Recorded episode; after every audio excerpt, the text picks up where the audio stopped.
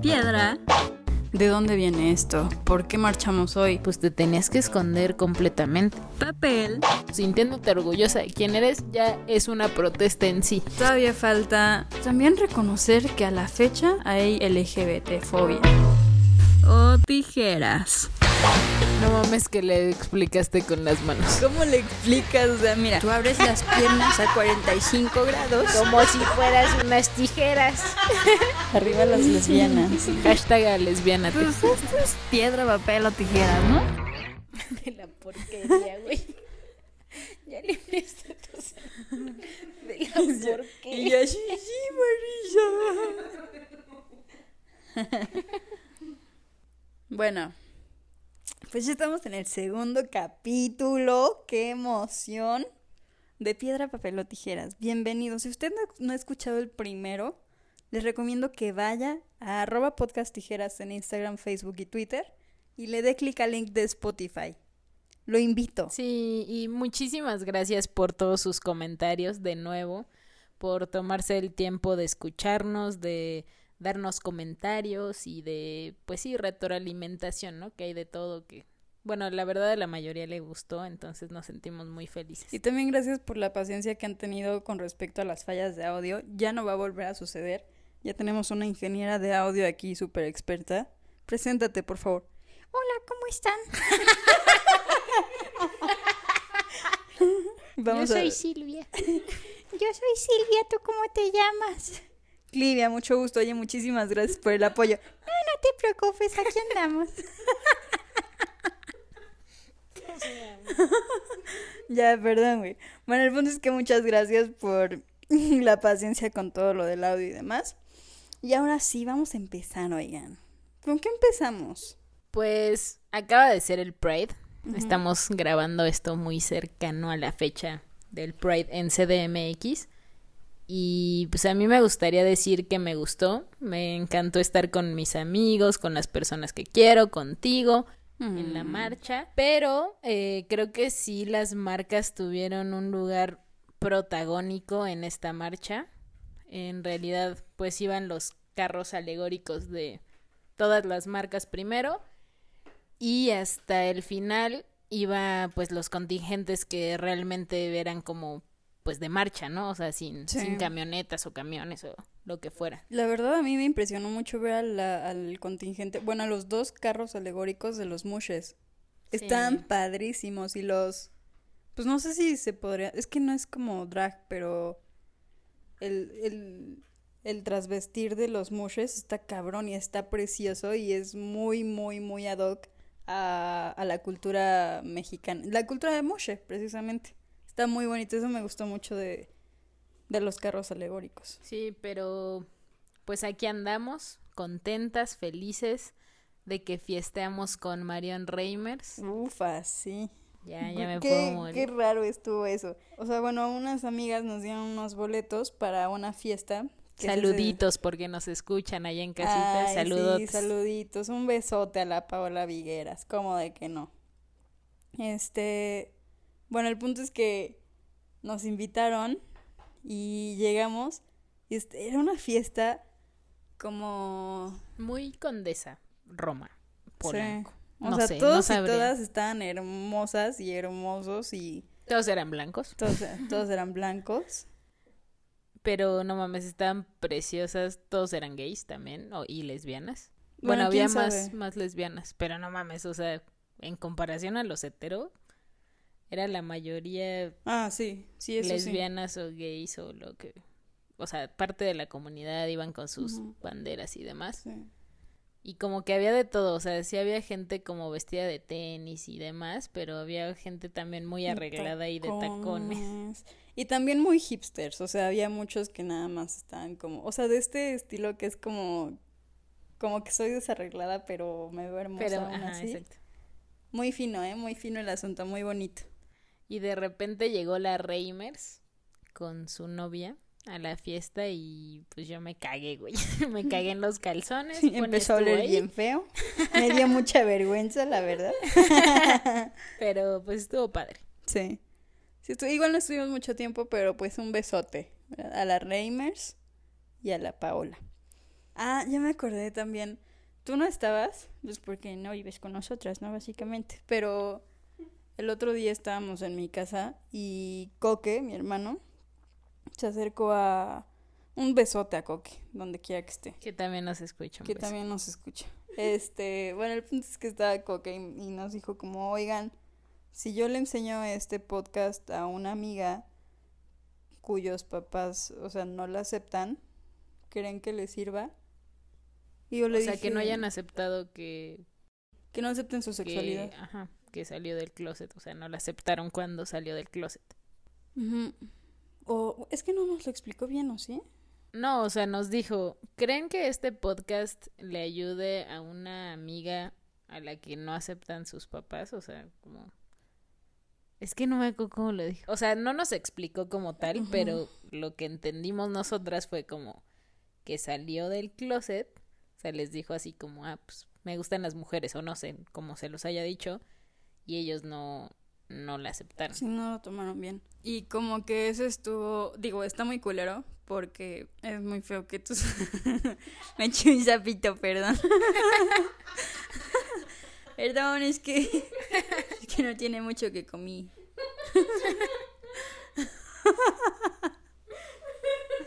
Ya, güey, que la gente sepa que aquí somos muy naturales. y marranas. También. Es cierto. Este. Ay, güey, ya hasta me perdí. Qué feo. Pero bueno, sí, está muy culero. O sea, que tus papás no te acepten. Pero por otro lado, se me hizo bien padre porque justo es- este es el. O sea, ese es el propósito del podcast. Que. Pues gente que. O sea, que puede que no se acepte ella misma o que tenga miedo o que todo esto de. De lo que vamos a hablar hoy, que es la salida del closet y todo lo que conlleva el proceso, el significado de lo que es, em, si algún día va a dejar de existir, si tenemos alguna responsabilidad de hacerlo, etcétera, etcétera. Entonces, A mí me impactó mucho porque también dije como estamos haciendo este podcast, pero quizás, o sea, lo pensamos como para gente de nuestra edad, ahorita para amigos que pues sabemos que lo están escuchando, quizás adultos que son nuestros papás, pero cuando Coque nos dijo eso fue así como de, pues es que podemos llegar a una audiencia mucho más cabrona de lo que estamos pensando y podemos tener un impacto mucho más cabrón del que estamos pensando. Entonces, si bien no somos expertas y este podcast no es como, hay cinco pasos para salir del closet, pues creo que al escucharlo muchas y muchos se pueden sentir identificados y quizás encuentren alguna respuesta acá. Y, o sea, no solo respuestas, sino una comunidad. O sea, que eso fue lo que hablamos el capítulo pasado con lo de la marcha.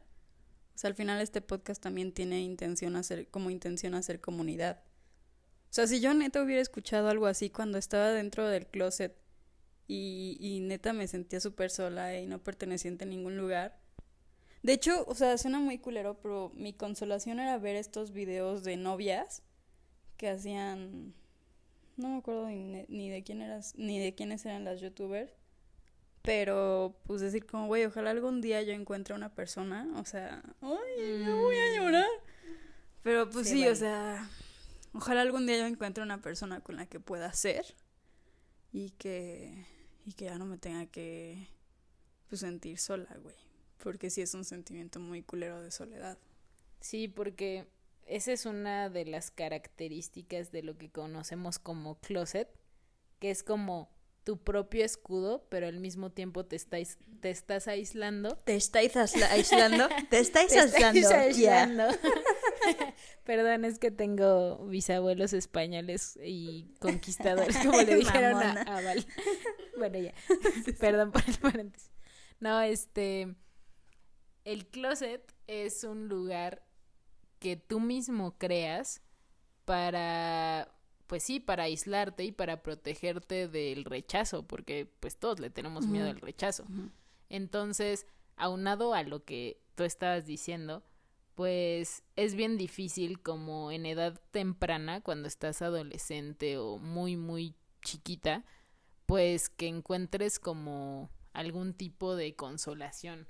Y de hecho, investigando para este lindo podcast, eh, no sé, googleaba cosas como respecto al origen de, de esta expresión o, o de si tenemos responsabilidad o no de salir del closet, que lo hablaremos más adelante, encontraba artículos así como de de estas revistas para jóvenes que decían así como ¿por qué no salir del closet? o ¿por qué sí salir del closet? y, y real eran como recetarios de cocina de cómo hacerlo o de si hacerlo o no. O sea, en una que me llamó mucho la atención de ¿por qué no salir del closet?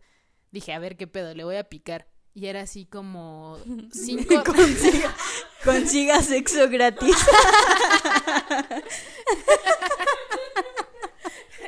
No, y, y ya entré a la página y eran como cinco razones por las cuales no salir del closet. Y eran pendejadas tan grandes como te puedes hacer el interesante en la oficina. Porque cuando todos están diciendo como lo que hicieron anoche, pues tú siempre vas a decir como, ay, yo estaba viendo películas en mi casa. Verga, O sea, güey. ¿Qué- No mames, qué interesante, güey. pendejadas.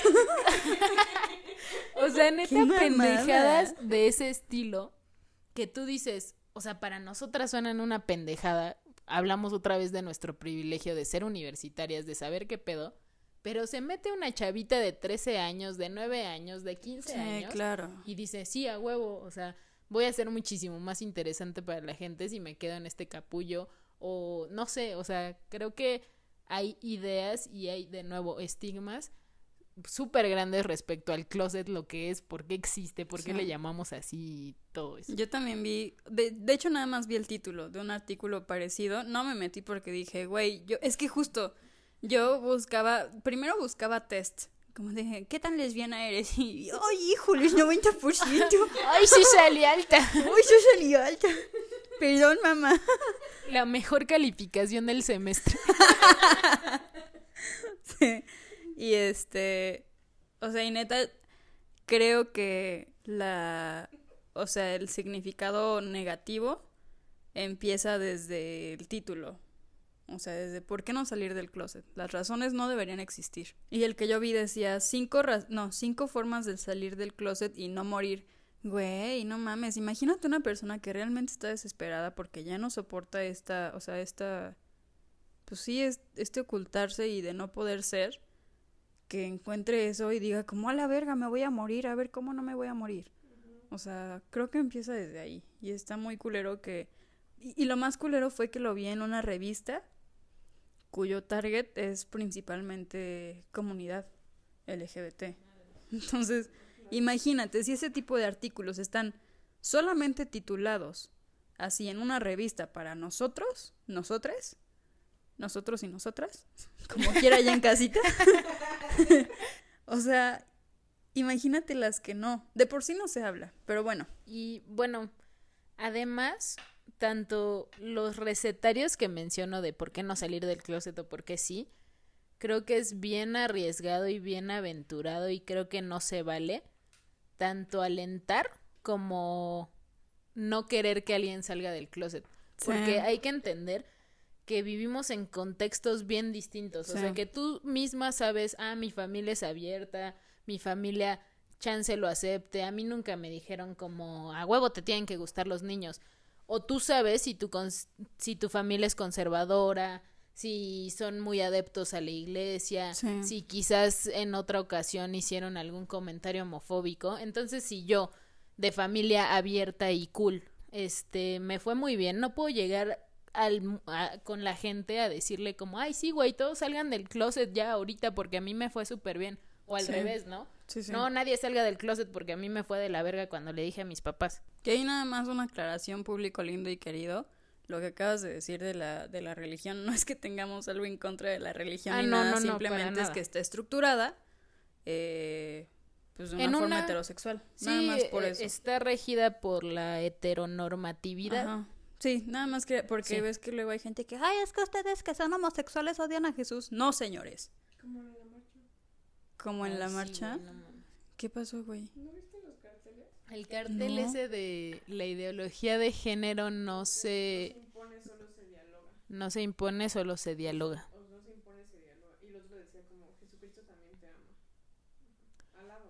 Y eran como niñas de...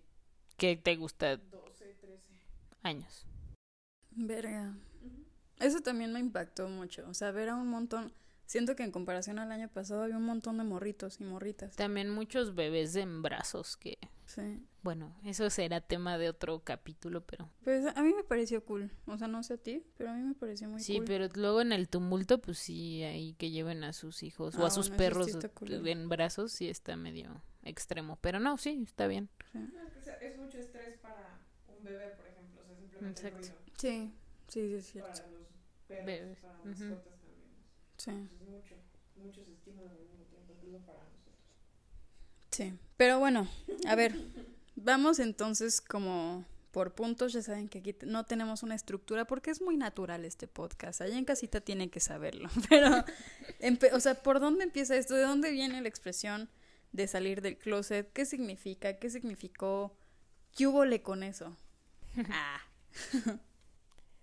Pues salir, bueno, yo tengo entendido y con lo que más o menos investigué, la salida era como cuando alguien salía literal como a bares gays o era su presentación en el mundo drag.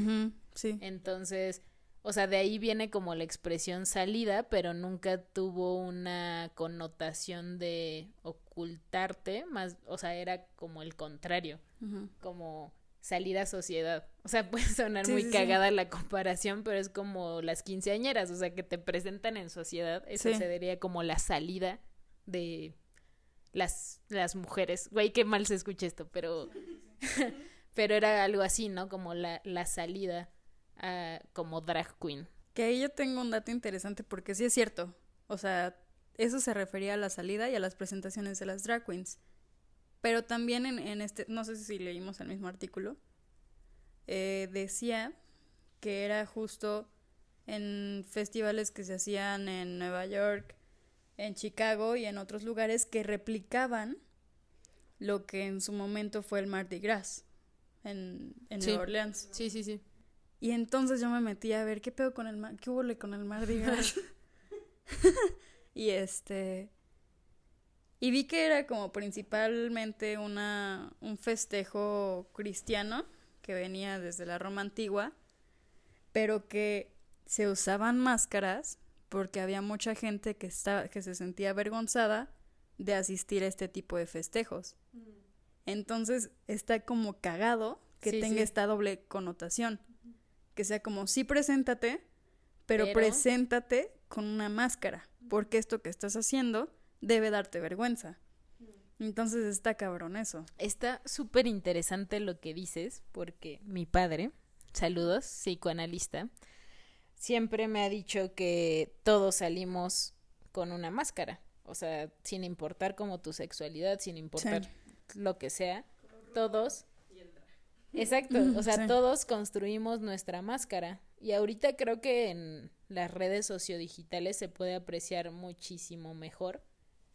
Porque, pues, Ah, en sí. los perfiles cada quien se construye como uno quiere. O sea, no, no vas a poner, no voy a poner el día que lloré aquí en la, en el estudio.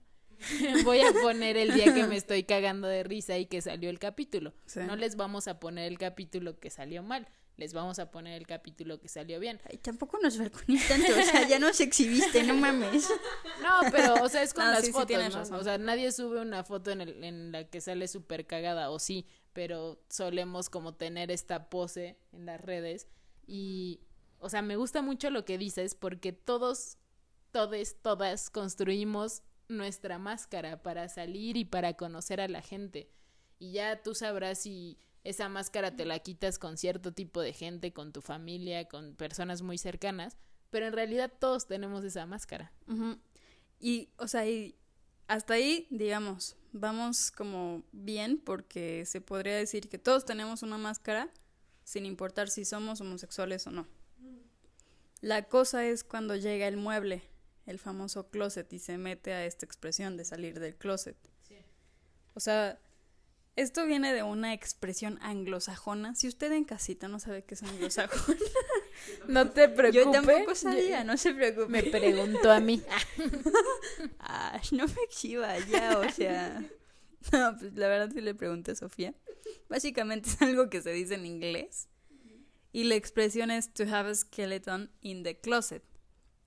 In the closet. In the closet. to have a skeleton in the closet. Ay, disculpe allá. Marta de baile. Ojalá nunca me escuche la Marta porque sí me da unos apes. La veo un besote a Marta.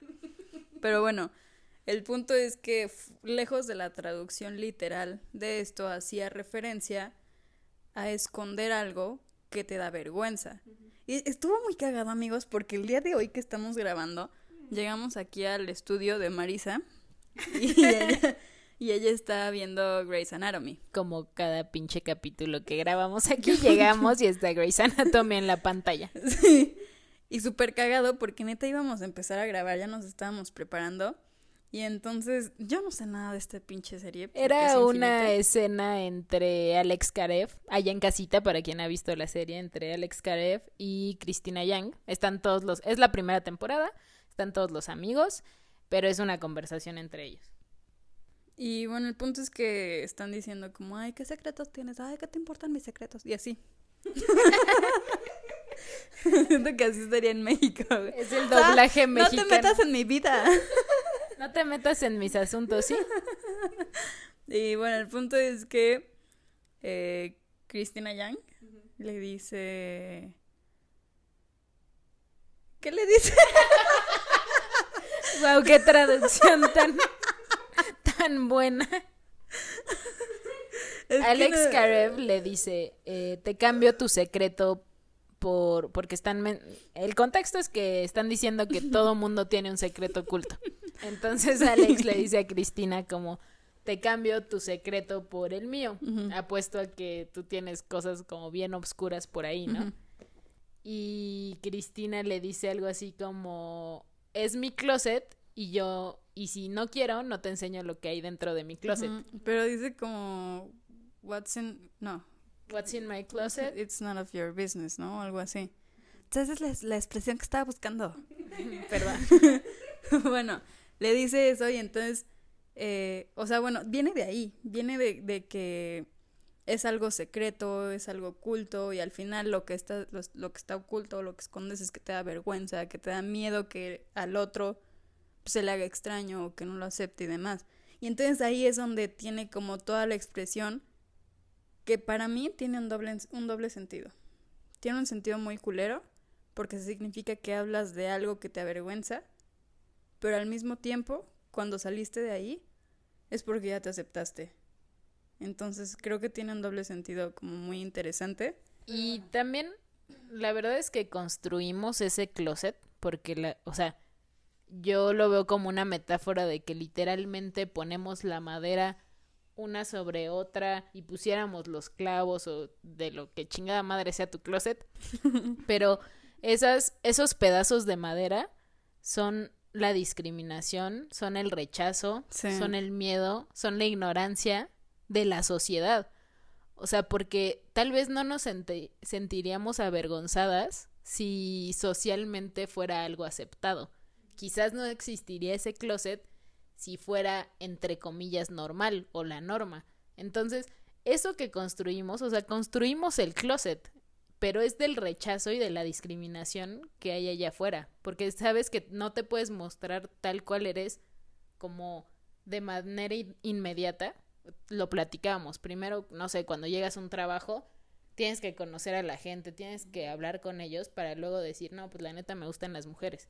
Sí, y de- eso, eso era también lo que yo iba a decir. O sea, por muy fuera que tú y yo podamos estar, el closet siempre va a estar ahí.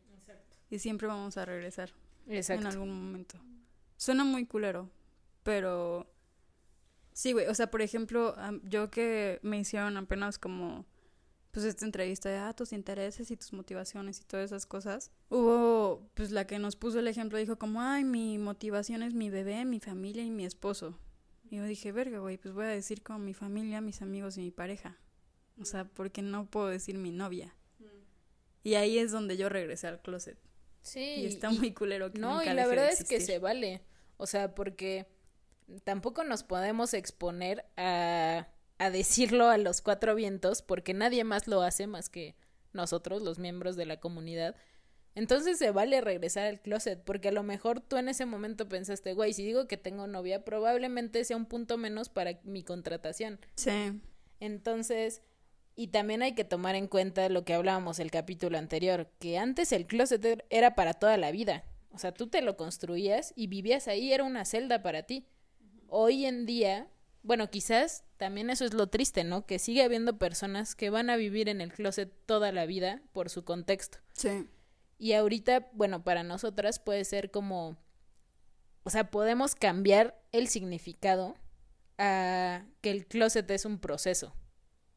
Porque al final sales cuando tú trabajas todo esto, o sea, lo decimos, cuando conoces a la gente, cuando te acercas a, a distintas personas, cuando haces tu grupo de apoyo, cuando vas a terapia, es un proceso para salir de ese closet, aunque sea dos horas o diez años. Sí. O sea, como que el closet en lugar de ya ser de pinches madera a la verga ya es una sábana. Pues sí, güey, es una cortina que puedes abrir y cerrar cuando Sí, que a lo lo mejor necesites. cuando te da miedo, pues agarras la cobija y quieres desaparecer. Y puede ser muy feo, pero ya es un poco más liviano ese peso.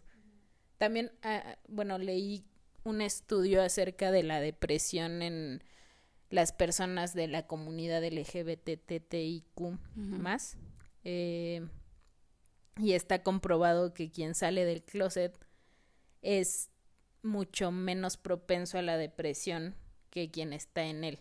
Sí. Y un dato bien cabrón para eh, las lesbianas es que en, en los hombres homosexuales, el estudio dice que, más bien, los hombres heterosexuales tienden más a la depresión que los hombres homosexuales fuera del closet.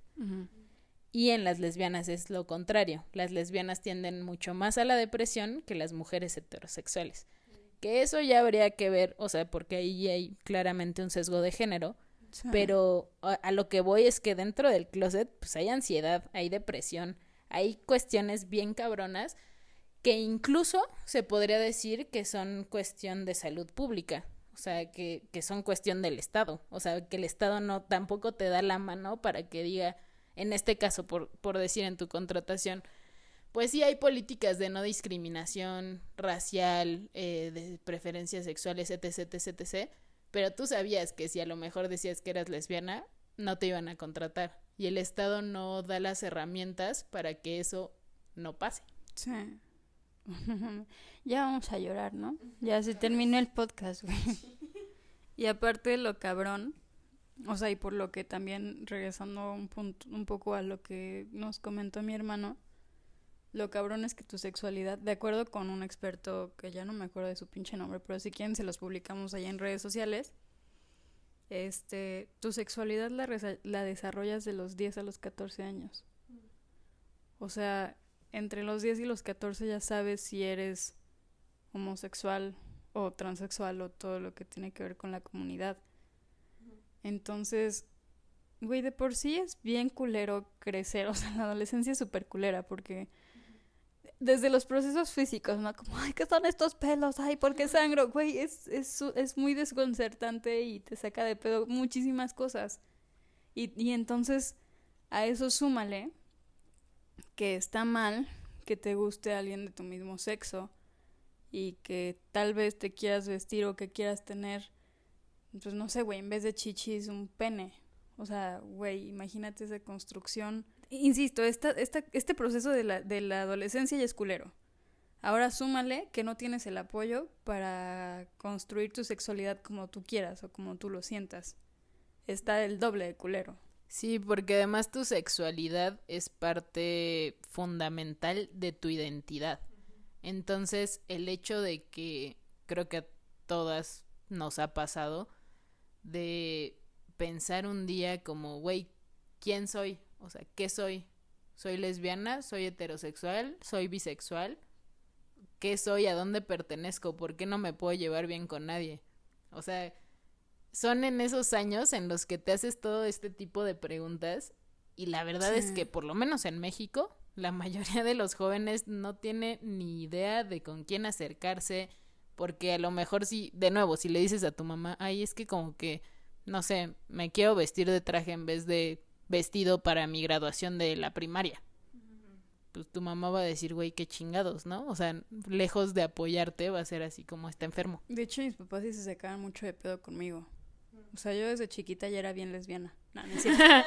bueno, sí es cierto. Un besote a mis papás y una disculpita por apenas confesarles esto Los que está sucediendo. Pero, güey, yo desde la primaria, o sea, yo en la primaria tuve mi primera experiencia lésbica. era bien precoz, la verdad.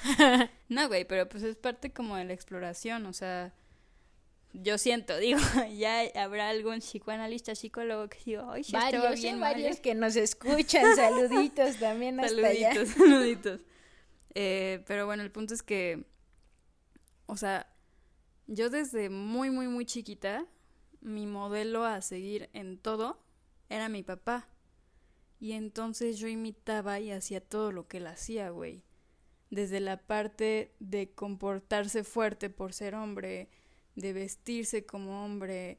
O sea, y, y al decir vestirse como hombre me refiero en ese entonces, y como yo lo veía, a ser práctico. Entonces, yo no usaba vestido, güey, porque sabía que en el recreo iba a estar jugando a que la pinche momia nos perseguía, güey, y te tenías que arrastrar y demás. Entonces, pues no, no usaba falda. Y así como que fui creciendo, güey. Y de hecho tengo en mi, en mi cabeza una escena bien, o sea, como bien Marcada. marcada. Y está cagado porque me acuerdo perfecto de estar como en las películas estas mamonas de Hollywood donde está el papá y el hijo y hacen lo mismo. Así, güey. Mi papá Wow. usando gel, peinándose para atrás y yo ya con una cola de caballo haciendo lo mismo con el gel. Entonces, a partir de ahí, mis papás empezaron a decir como, este, ¿qué está pasando, no? O sea, tenemos una hija, hijo, güey, ¿qué está pasando? y me llevaron con el psicólogo.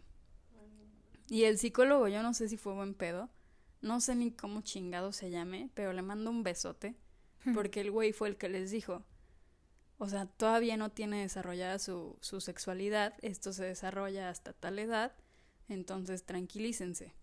Lo que no sabían es que pues ya se estaba desarrollando, ¿no? Y que pues iba directo al lesbianismo. Pero pues sí, o sea, en- Sin escalas. Sin escalas en güeyes. no. no, y es que sí, o sea, y es que por ahí va, o sea, por ahí va la parte culera. O sea, tuve que hacer muchas escalas justo porque, o sea, a pesar de toda la aceptación que ahora tengo de mis papás y todo, eh, pues mi familia está súper heteroestructurada. Entonces, éram- éramos antes como cuatro primos súper unidos, y entonces la prima mayor tenía que ser mi modelo a seguir. Y Entonces la prima súper arreglada, súper falda, súper ocho güeyes detrás de ella, y yo así como con mis pinches bermudas, mi camisa, este, que era De igualada a cuadros. mi papá, ajá, y... Qué verga, pendeja.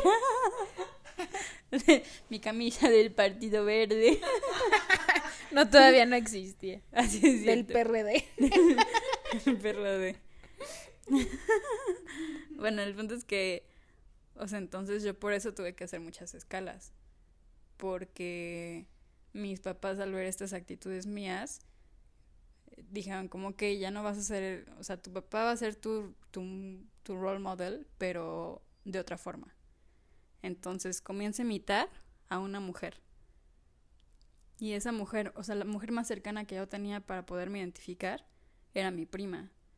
Y entonces tuve que intentar que los hombres me gustaran y, ¿sabes? Sí, Como como jugar a las muñecas. Tú solita te, te obligas a que te tiene que gustar eso, porque eso es lo normal y porque, de nuevo, a esa edad, pues no quieres desencajar.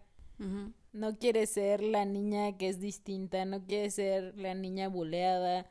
Entonces, pues empiezas a hacer como, sí, lo que hacen todas las mujeres, evitar lo que hacen todos los hombres y pues tú misma te empiezas a forzar muchísimo como para que te guste lo que en teoría te debería de gustar. No sé, siento que son como construcciones que tenemos desde niños. Sí, y es que, o sea, ahí me metería con que las niñas históricamente han tenido que ser más recatadas en su comportamiento.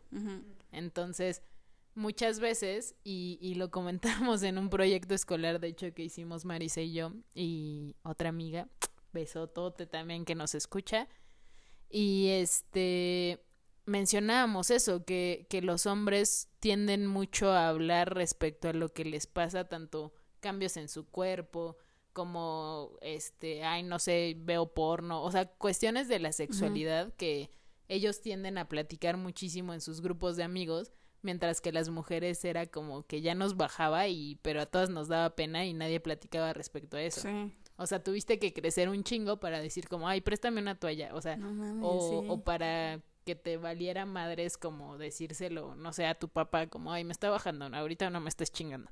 Sí, Este- sí, sí, y entre hombres es como, ay, a tía, ¿qué te huele el pito? Ah, me huele a cebolla y a tía ajo. Ah, no mames, güey. Sí, sí, Sí, es sí, cierto, tienes toda la razón del mundo, sí. Maldito patriarcado, pero ya, patriarcado. continúa, por favor.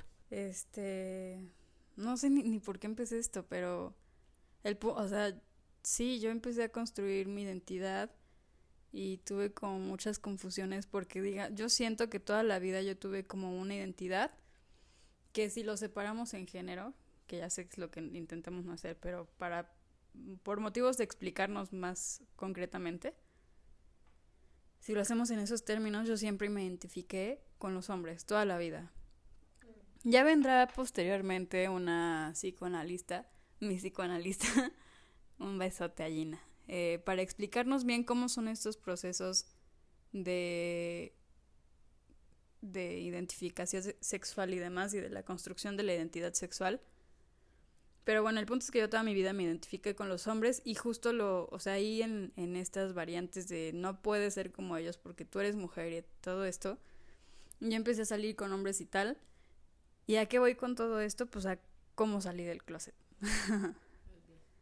Em, porque aparte también a mí me preguntaban el otro día como, pues es que cuando te diste cuenta que eres lesbiana. Pues no es como que un día despiertes y, ah, no mames, que lesbiana me Sí, siento, güey. O sea, pues no. El, el 2 de julio del 92, o sea, no Sí, mames, no. pues quién sabe. No, o sea, y justo le expliqué, pues, güey, o sea, no es así. No es como que, pues no, o sea, simplemente es como... Buenos y lésbicos días, hoy es el día. No, o sea, no sucede así, es todo un proceso. Y, o sea, mi proceso empezó en la primaria, ¿no? Cuando di mi primer beso lésbico en una regadera. Si usted quiere escuchar la historia, mándenos mensaje. Otro día, más calmita. Este, No, eh, bueno, respecto a tu historia sobre la infancia y demás, yo también quiero contar algo porque, ay, somos, eres el amor de mi vida porque básicamente me pasó algo muy parecido. De hecho, o sea, yo me acuerdo que fui de terapia, perdón, fui a terapia de chiquita y, o sea, sucedieron muchas cosas. Mi psicoanalista hace unas semanas me preguntó como, oye, ¿y por qué ibas a terapia? Y yo no sabía. Y luego para una clase tuve que hacer una autobiografía. Entonces, pues dije, este es el momento. Y ya fui y le pregunté a mi mamá que por qué me había llevado a terapia de chiquita. Allí en casita, para quien no sepa, mis padres son psicoanalistas ambos. Entonces, pues obviamente son fieles creyentes de, de la terapia y, y de estos procesos psicoanalíticos. Entonces, yo creo que fue a los cuatro años. Este, me llevaron a terapia porque dije que yo ya no quería ser niña, que quería ser niño. Ajá. Y Es la que- neta, y, y, y es que ahí está la del, esto lo quiero tocar por dos cosas. Uno, ahí está la delgada línea en cuándo saliste del closet y lo que significa salir del closet. Porque, güey, yo no salí a los cuatro años a cuando les dije a mis papás como quiero ser niño. sí, Pero entonces, ¿qué significa? Porque, porque todos ya traemos una carga, ya tenemos una máscara. Y entonces que cuando te aceptas, seas heterosexual, seas bisexual, seas homosexual, es que sales del closet. O sea, en realidad todos salimos del closet.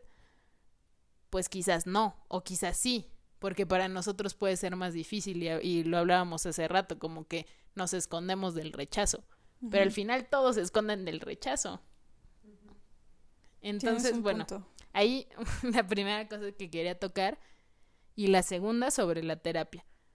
Eh, creo que no podemos dejar de mencionar en este capítulo lo importante y lo vital que es la terapia para los procesos. O sea, creo que es vital para eh, tu proceso de aceptación, para construir a tu persona y pues al final de cuentas para aceptarte. Y de nuevo, sea tu preferencia sexual, la que sea, eh, bueno, nosotras creemos mucho en la terapia, entonces se me hace importante mencionarlo porque, pues, de nuevo, si alguien nos está escuchando y no sabe ni qué pedo con su vida o es muy joven o lo que sea, pues creo que un primer acercamiento podría ser la terapia, porque a lo mejor a tu mejor amiga no le puedes contar ciertas cosas, a tu mamá no le puedes contar ciertas cosas, Sí. entonces, pues busca ayuda profesional. Y tampoco en este podcast probablemente no encuentres muchas respuestas, o sea, es, es más lo profesional. Sí. También a mí, porque ahorita me puse a pensar, ya hasta me puse en posición de terapia yo. Fíjense que les cuento en este bonito diván. No. em, ahorita me puse a pensar en que en el caso de nuestros procesos específicamente, las dos queríamos ser niños. Y creo que de ahí viene mucho la confusión de que las lesbianas simplemente somos como niños. Y no es eso. Es que queremos los mismos privilegios y que al final, o sea, tú cuando eres chiquito, no dices, ah, sí, claro, no hay pedo si a una mujer le gusta otra mujer. No. Dices, ¿a quién le gustan las mujeres? Pues a los hombres, pues entonces voy a imitar a un hombre. No lo sé, digo, esto ya lo hablaremos más adelante, pero me Sí. surgió como que esa idea y quería aclarar que no por el hecho de que en un principio nos identifiquemos con hombres, significa que todas las lesbianas somos como hombres. Sí, y también otra cosa, bueno, yo cuando, entre comillas, salí del closet, cuando le dije a mi papá, él fue muy insistente en que fuera terapia, porque en ese momento no, no iba. Y otra cosa importante que quiero mencionar es, eh, la terapia es cuando tú quieras y cuando tú digas, porque a lo mejor, no sé, mil personas te pueden estar diciendo, ve a terapia, ve a terapia, estás bien pinche loca, lo que sea, pero hasta que tú eh, tomes esa decisión de decir, sí, sí, voy a terapia, sí quiero ir, sí quiero ayuda profesional, creo que también es un paso bien importante para tu aceptación. Sí, porque aparte si vas a huevo no vas a tener como un proceso, pues no sé si llamarlo, o sea, no, no lo vas a poder tener como sano y no lo vas a poder tener con la velocidad, digamos, normal con la que la tendrías si ya fuera por decisión propia. Pero bueno, ay, es que sí está bien profundo este capítulo. La verdad es que este capítulo es muy personal. Sí. O sea, ahora sí que nos estamos exponiendo con ustedes porque también sabemos que puede haber, pues eso, o sea, que puede haber mucha gente que no sepa qué pedo, eh, que quiera salir del closet, que no sepa cómo hacerlo. Entonces, a mí, no sé si a ti, pero a mí me gustaría compartir cómo fue mi proceso de... no de salir Adelante, del por closet favor. porque ya lo hablamos mucho, que no nunca sales o que sales como a ratos y demás, pero de decírselo a mis papás Sí. porque al final decírselo a tus papás, pues es como un paso súper importante. Y hay gente que diga como, no, no hay pedo si tus papás no te aceptan, yo te quiero, pues, o sea, sí, Sí, pero tú no me das de comer. ajá, o sea, tú no vives conmigo, güey. Entonces, pues, sí es importante que, más bien, sí es un, sí tiene un peso importante que tus papás lo acepten. Y si no te aceptan, pues también, eh, uno, ve a terapia, porque creo que te puede servir mucho. Y dos, también para eso estamos como toda la comunidad. O sea, entiende que no está solo como, como disco de autoayuda, güey. Pero pues sí es importante que lo sepan Sí, sí, sí. que no están solos. Y digo esto porque en ese momento yo me sentía muy sola, güey. Las únicas personas que lo sabían eran mis amigos de la prepa. Un beso tototote a mis amigos de la prepa, güey. Porque aparte, estos amigos de la prepa fueron los que me apoyaron muy cabrón cuando yo tuve pedos en la prepa por ser lesbiana. Este. Aquí van las historias que se revelan. Exclusiva con Clivia Torres. Eh, a mí me empezaron a gustar las niñas desde la primaria. De ahí a la secundaria, como que intenté, o sea, en este proceso de la primaria de que durante la primaria intenté como, pues conseguir, o sea, no intenté conseguir novios porque la verdad es que los hombres siempre me han llovido. Ay, güey, cállate. es cierto. Pero, ¿sabes? Como que yo no lo buscaba, sin embargo, no me negaba como, como antes. Y no podía, güey. O sea, de hecho tuve un novio, no en la primaria, ya fue más, des o sea, más despuesito, que era un lindo, güey. Era como el novio romántico que mucha gente quiere. Y ahí me daba como, como no asco, aunque, o sea, no me gustaría decir que asco, pero, pero no me gustaba, o sea, no me gustaba estar con él, no se me hacía divertido, no nada. Y es, o sea, y entonces cuando estaba con mujeres, era como magia, güey, era como una chispa cabrona, era, despertaba muchas cosas como en mí, decía como, no mames, las mujeres son más bien bonitas. ya, o sea, en la, en la secundaria también me gustaron un par de niñas y en la prepa fue cuando ya empecé a experimentar, pues, con mujeres, porque se supone que ya es algo como un poco más abierto y tal. Mentira, señores. Bueno, no, no del todo, ¿no? En mi, en mi caso, no fue tan, pues, tan bueno. Eh, yo empecé a salir con una niña y yo a ella la conocí en quinto. Me llevaba súper bien con ella, era pues del grupo de amigos que yo tenía en ese momento, en fin ya era como si fuéramos novias. Y, o sea, como que la prepa al enterarse, yo empecé a recibir acoso. O sea, y un poco de como blackmailing. Sí. A veces era como, pues, de que un comentario así en los pasillos. O a veces era que llegaba a mi coche y tenía alguna nota culera. O sea, Incluso te llegó a tu casa, ¿no? Incluso me llevó a mi casa. En ese momento justo mis papás no sabían y yo como de verga, güey. Entonces, pues era un proceso como súper culero porque no podía salir de mi casa con el miedo de que mis papás se enteraran por fotos que yo estaba con una niña. Entonces como que todo ese proceso fue culero y eso fue lo que a mí me presionó a salir del closet. Mi mamá como que ya medio se la solía porque para ese entonces yo tenía muchas, muchas, muchas pijamadas en casa de las Mendoza. Que las Mendoza son heterosexuales, pero tú sabes como que eso sacó de pedo a mi mamá. Y en esta onda de la putería, este, pues un día en una cita me fue de la verga. O sea, fue la peor cita que he tenido, güey. Y fue cuando ya empezaba como que a buscar algo un poco más serio, ya no el puro mamarre. este. Y entonces llegué a mi casa a llorar. Y mi mamá entró a mi cuarto y me dijo muy emputada, como, pues, ¿qué pedo? ¿Qué te pasa? No sé. entonces, este. Pues ya como que no sabía qué hacer, güey, porque tenía como el corazón roto de esta morra y, y de repente llega mi mamá emputada y entonces dije como, güey, pues le miento o ya le digo porque necesito consuelo. Entonces le dije, ay, ya voy a llorar. Este, le dije, ¿sabes qué, güey? O sea, Mauricio no es Mauricio, se llama Catherine. y durante todo este tiempo he estado saliendo con mujeres. O sea, he estado saliendo con mujeres. Y ya, hoy tuve una cita bien de la verga y este y por eso estoy llorando. Y mi mamá se quedó como, ay, no mames. Era más de lo que esperaba. ay, no mames, era más de lo que esperaba. Vine buscando plata y encontré oro. este. Y en un principio lo tomó muy mal. No muy mal, o sea, porque no me corrió de la casa. Pero sí me dijo como, güey, pues es que desde cuando lo sabías, me hubieras dicho, hubiéramos ido como a terapia. Pero no un hubiéramos ido a terapia para el proceso, sino como... De conversión. Ajá. Verga. Sino como un hubiéramos ido a terapia para... Pues para que se te quitara. Yo lo sentí así. No sé si fue así. Pero pues así se sintió, güey, porque... O sea, incluso me quedé pensándolo y tiempo después ella me mandaba test de estos de qué tan lesbiana eres. y este, y me decía, segura que no te gustan los hombres y así. Yo como, ya, o sea, basta, no me gustan. Punto. Fue entonces que mi mamá conoció al pendejo de Mauricio Clark.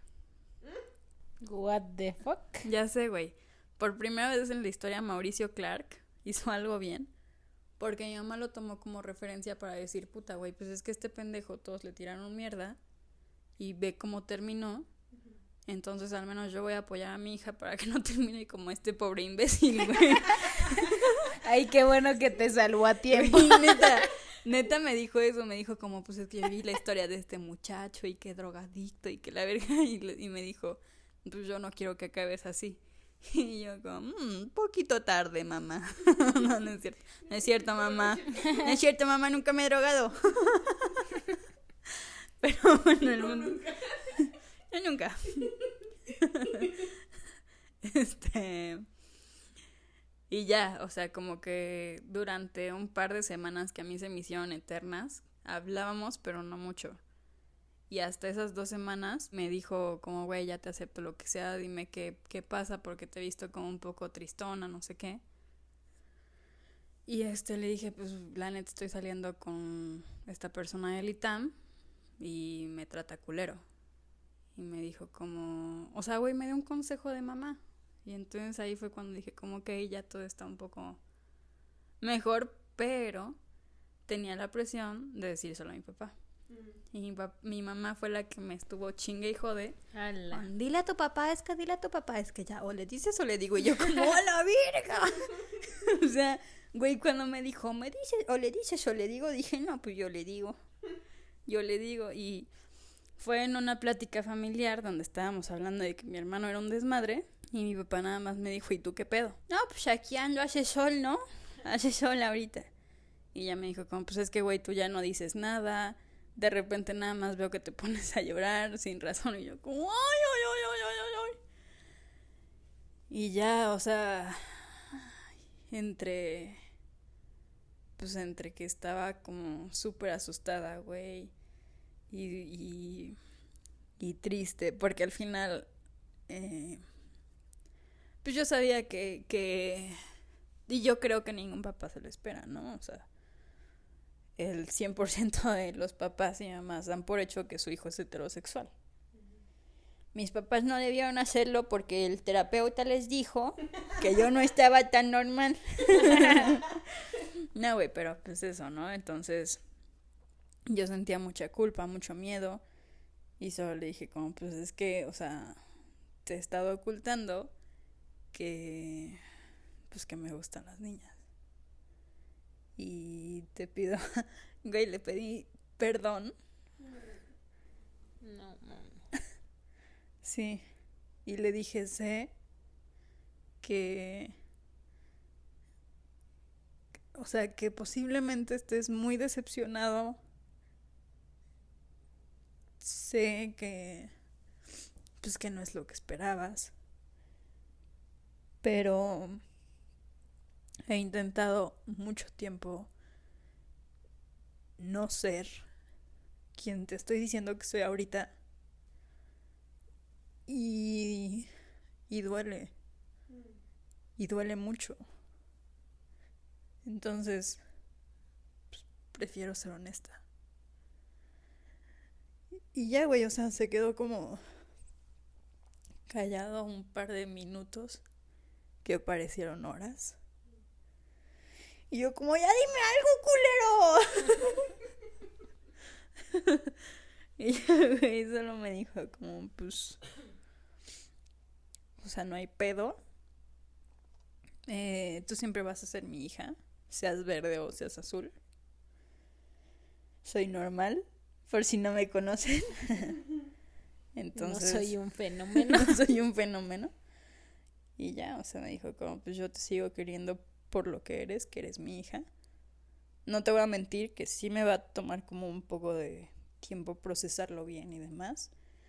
Pero que este proceso que es mío no te impida traer a ti a quien pues tú amas o lo que sea ya cuando tengas novia y yo como con mi soltería, güey. este, que eso no te impida traerla y, y demás. E igual me hizo preguntas como, ¿estás segura? ¿Que no te gustan los hombres? Y le dije, pues sí, o sea, ya hice test que, Que te lo que me reenvíe mi mamá. Saqué 90% lesbiana. no, güey, pero pues sí, ya le dije como, pues, güey, neta lo he intentado. Los tests, o sea, y ya, este, nos abrazamos, todo bien. Y mi mamá ahí llorando en el fondo, ¡y qué bonito! mi mamá llora por todo. Y ya, así fue. Y después de eso, pues ya cuando te conocí a ti, güey, ¿sabes? Bueno, no, güey. Cuando te conocí a ti, pues ya sabía que no había un pedo en llevarte a mi casa y decirles como, ah, pues aquí está mi novia. Sí, sí. Y ya. Muy lindos que han sido conmigo. sí. Los quiero. Un besote. Un besotote. Y ya. Ay, qué fuerte está este capítulo, Sí, no, no muchachos. mames. Esto parece la novela de las 10, no mames. ¿Qué hora es, por cierto? Las 5 para las 10. Ah, Ah, pues, pues mira, vamos en justito, punto mira. de la novela de las diez. Mm, pues yo eh, quiero contar varios aspectos de cuando les dije a mis papás, porque de nuevo ahorita les explicaré por qué desde mi punto de vista mi experiencia no fue salir del closet. Eh, bueno, yo tenía una relación eh, con una niña y llevamos nueve meses. Yo estaba en la prepa. Y pues todo sucedió muy extraño. O sea, no, no extraño, me gustaba y, y todo bien. Pero yo jamás me había preguntado como acerca de mi sexualidad. O sea, a partir de esto que les conté como de los cinco años, nunca me puse a pensar como me gustan las mujeres, me gustan los hombres, o sea, como jamás se me presentó esa ocasión. Y pues de pronto llegó eh, esta niña y me dijo cómo me gustas y yo dije pues a mí no me desagradas vamos Sí. no pues o sea Mira, a mí no me da asco. no pero o sea jamás me puse a pensar creo como en ay es niña o ay es hombre o, sabes o sea sí pasaron por mi cabeza un chingo de cosas como de es que cómo le voy a decir a mi familia y a mis amigos y no sé qué pasaron muchas cosas por mi cabeza pero al final dije como pues si yo no tengo ningún problema ¿por qué me va a importar eso, no? Entonces, pues ya, eh, teníamos una relación y la razón principal por la que yo decidí decirles a mis papás, que por cierto lo hice igual por separado, de hecho primero le dije a mi hermano, después a mi mamá y después a mi papá. Mi hermano eh, se lo escribí en un papel porque no podía decírselo. O sea, solamente lloraba y lloraba y lloraba. Y él me acuerdo perfecto, estaba jugando videojuegos. Y, y yo le decía, es que te tengo que decir algo, te tengo que decir, te tengo que decir. Pero, o sea, este proceso para mí fue como si hubiera una olla y de repente hubiera explotado y esa explosión tenía que pararla mi familia. O sea, no había de otra, porque todos mis amigos ya sabían, de alguna u otra forma, eh, quienes no sabían de mi relación por Instagram y estas redes, pues se enteraron y entonces, bueno, le dije a mi hermano por un papel, se puso a llorar y pues muy lindo me dijo como que él me iba a aceptar tal y como fuera, o sea, que a mí me podía gustar lo que quisiera y que él me iba a querer y fue muy comprensivo y muy buena onda conmigo. Y después para decirle a mi mamá, eh, pues como que yo me ponía plazos, o sea, yo solita era como, ay, el lunes 23 le voy a decir a las 5 de la tarde. o sea, literal, hacía eso, ¿no? Y llegaba el día y llegaba la hora y, y yo era así como de, no, no, este, pues tengo un buen de tarea, mejor mañana, mejor la próxima semana, mejor el próximo mes. Y entonces yo tenía como esta presión que la verdad es que nadie me la estaba imponiendo, o sea, ni siquiera mi novia de ese momento, ni, ni nadie me estaba diciendo como, sí, ya sal, ya sal, ya sal, sino que simplemente yo quería hacerlo. Y pues creo que la parte fea de esta historia es que pues yo quería decirles a mis papás porque pues primero me sentía muy sola. Segundo, o sea, como que yo, yo mentía mucho cuando salía con ella, porque de nuevo es como si me avergonzara, o sea, estaba en el closet y como si me avergonzara salir con ella, pues de, en vez de decir, Ay, voy al cine con ella, decía, voy a ir al cine con mis amigos o voy a ir a esta plaza a comer. Y en realidad iba a hacer eso, pero no iba con todos mis amigos, sino que iba nada más con ella.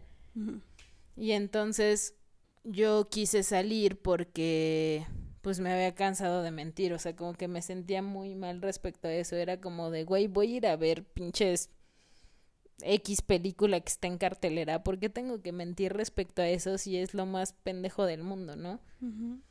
Y también sentía que cuando les dijera a mis papás, además de que iba a dejar de mentir, pues como que iba a tener, entre comillas, una vida normal y que la iba a poder llevar a mi casa, como, no sé, mi hermano llevaba a sus novias y que iba a poder tener como esta vida de pareja que es como muy normal y que yo no tenía. Y pues ya un día le dije a mi, a mi mamá, después me tardé y le dije a mi papá. mi papá lo primero que me dijo fue que, ¿por qué mi mamá no le había dicho? Sí, sí, yo ya le había dicho a mi mamá. Y creo que mi mamá fue muchísimo más comprensiva, o sea, igual lloró, pero pues no me impresiona porque también es algo impactante lo que tú vas a decir y no puedes esperar que la otra persona no se impacte, o sea, no no tienes por qué sentirte mal de que alguien o se enoje o se ponga triste, porque en realidad la otra persona tampoco sabe lo que lo que va a escuchar, ¿no? Entonces, pues mi mamá fue muy comprensiva, me dijo que ya lo sabía desde hace nueve meses porque hashtag psicóloga. Eh, y luego le dije a mi papá, mi papá fue súper insistente en como, pero si te gustan las mujeres o no, si te gustan los hombres. Y yo pues en ese momento no sabía nada de mi vida y le decía como, no, pues es que nada más me gusta ella y también me gustan los hombres, o sea, no me molestaría tener una relación con un hombre, pero ella me gusta y pues ya, o sea, simplemente es eso. Y a lo que quiero llegar con esto es que, pues decir, o sea, eso no es salir del closet de nuevo. Salir del closet es aceptarte y, y aceptar cómo es tu contexto y cómo es tu vida y cómo, porque al final yo les dije a mis papás, pero igual les seguía mintiendo, o sea, igual me seguía avergonzando de salir con ella, igual seguía mintiendo, entonces pues salir del closet no nada más es decirle a tus papás o a la gente que te rodea, sino es un proceso de autoconocimiento y es un proceso de aceptarte tal cual eres y decir como, pues sí, mis preferencias sexuales son estas, son parte de mi identidad y por lo tanto solamente son una característica de mí, o sea, no es algo que me define. Porque muchas veces también pensamos eso, ¿no? O sea, el, el, lesbiana ya trae consigo una carga simbólica de machorra, de etc, etc, etc. Como el gay trae un, una carga simbólica de maricón, de puto, de todas estas cosas. Y es como, pues no, no te define. O sea, así como el color de piel no te define, así como ser zurdo no te define, pues tampoco esto te define. O sea, simplemente es una parte de ti, es una característica y pues ya está. Sí. Ay, qué fuerte capítulo. Pero yo espero que no te le sirva a alguien. Eso es lo único que quiero. Sí, porque, o sea, creo que también podríamos hablar de la parte bonita hoy, ¿no? O sea, de que tú puedas ir a mi casa sin ningún problema y de que sea súper bienvenida por toda mi familia y que yo pueda ir a tu casa y que nadie tenga un problema conmigo y que, o sea, también esas cosas se cuentan porque, pues, el aceptarte es algo bien padre. O sea, el salir de ese closet y ser aceptado y ser abrazado por tu familia, por tus amigos, por la gente que te rodea. Al final de cuentas tú haces una red de apoyo y esa gente va a estar ahí para ti. Y eso también es parte de este proceso culero que al final puede haber cosas muy, muy culeras, pero te vas construyendo una identidad y si tú estás bien con eso, pues que los demás estén bien con eso o mal, ¿no? Sí. Yo pensaba mucho eso, o sea, como a lo mejor a veces nos preocupa como nuestra imagen frente a los demás. Volvemos a lo mismo de, pues no llegamos a un trabajo y, ay, hola, soy lesbiana porque sabes luego, luego que te van a ver feo, que te van a rechazar. Pero al final de cuentas, el homofóbico es él, no tú. O sea, quien está mal Sí, el no problema eres- es de él. Ajá, el problema es de él, tú te aceptas tal cual eres y si alguien no te acepta, pues ese ya no es tu problema. O sea que sí tienes un punto importante porque lo, o sea, lo más importante sí es que tú te aceptes. Si tú no te aceptas, vales verga. O sea, hasta RuPaul lo dice. Si no te puedes amar a ti mismo, ¿cómo vergas vas a amar a alguien más? Amén. Amel Mamarru. Amén, mamá Ru. Pero mm, eso no, ex- no, no excluye el hecho de que sí hace falta como mucho de política empresarial, de normalizar todo este tipo de cosas, porque al final a mí me encantaría que no hubiera la necesidad. O sea, así como los heterosexuales no tienen la necesidad de decir como, ah, hola papá, soy heterosexual, que nosotros tampoco lo tuviéramos. O sea, porque al final puede que llegues a una empresa y si a la empresa no le parece es el pedo de la empresa Claro. pe- y no el tuyo, ¿no? Pero pues al final por ser pedo de la empresa se vuelve tu pedo.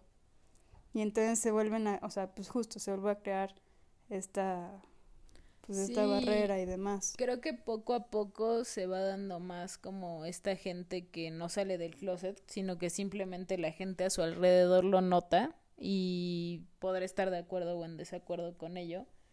Pero sí creo que actualmente el acto de salir del closet, o sea, es un acto político, es, es un acto de pertenencia, de decir, esta es mi identidad y estoy aquí, y lo mismo que hablábamos de la marcha, o sea, que si tenemos que salir al espacio público, entonces el salir del closet, que me caga decirle así, puta madre, ya lo dije ocho veces, es un acto político. Sí, sí es un acto político. Y al ser de hecho como un acto político, pues creo que también nos da una responsabilidad de hacerlo. O sea, porque hoy, en, las, en el momento y lugar privilegiado en el que estamos, podemos hacerlo. Y al hacerlo y que más personas lo hagan, pues tal vez se normalice un poco más. Y entonces las personas que no tienen pues mucho chance de hacerlo, ya es en otro país, en otro estado simplemente, ¿no? O demás, pues entonces poco a poco también ellos puedan hacerlo. Sí, de nuevo es una cuestión de privilegio y de contexto y quienes nos vemos como más beneficiados en esos factores, pues somos quienes salimos y decimos nuestra preferencia sexual, no tanto por decir, no tanto por un beneficio propio, sino por un bien común y como una responsabilidad social para quienes vienen detrás. O sea, al final es estar haciendo camino, camino, camino. Y así como en- hace 50 años en Stonewall, en Stonewall, perdón por esa pronunciación ahí en casita, se agarraron a putazos con los policías, pues yo hoy voy a salir a agarrarme, de- no, no literalmente, pero a agarrarme a putazos con mi mamá al decirle que soy lesbiana. Ay, a huevo, a ver, vente. No, No, pero sí. simbólicamente, pero... Sí, sí, ya sé. Es abrir camino hacia a los que vienen detrás y tienen un chingo de miedo y pues al final acá está el ejemplo, ¿no?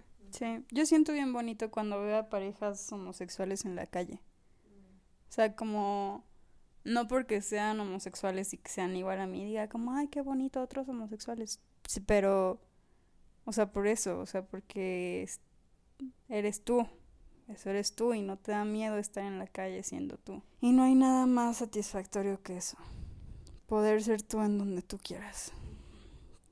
No hay nada más chido que eso. Y bueno, después de un emotivo episodio en piedra, papel o tijeras, nos despedimos esta semana. Por favor, si nos escuchan, coméntenos qué les pareció, si lloraron o no, si lo escucharon con Yo sí lloré. Ahorita les Hashtag- escribo. Hashtag yo sí lloré. Hashtag yo sí lloré. Y pues muchísimas gracias de nuevo por el espacio, por escucharnos. Muchas gracias a Marisa por prestar sus estudios, su mente, sus oídos y su paciencia. Muchas gracias, Clivia. No, muchas de nada, sé aquí andamos. Qué bonita historia, un ejemplo a seguir allá para quien nos escucha. Y bueno, no se olviden de seguirnos en nuestras cuentas de Instagram, Facebook y Twitter como arroba podcast tijeras, todo junto con una T. Escríbanos, coméntenos lo que usted guste y también, ¿por qué no? Si lo necesita, pídanos un consejo. O cuente su historia de cómo le dijo a sus papás, eh, si quiere desahogarse. Acá Sí. estamos. Recuerden que no están solos y que juntos somos más. Ah. es Eso como es todo. eslogan del PRD. Sí, creo que sí es de algún partido político. Pero bueno, ya, venga, esos ánimos arriba.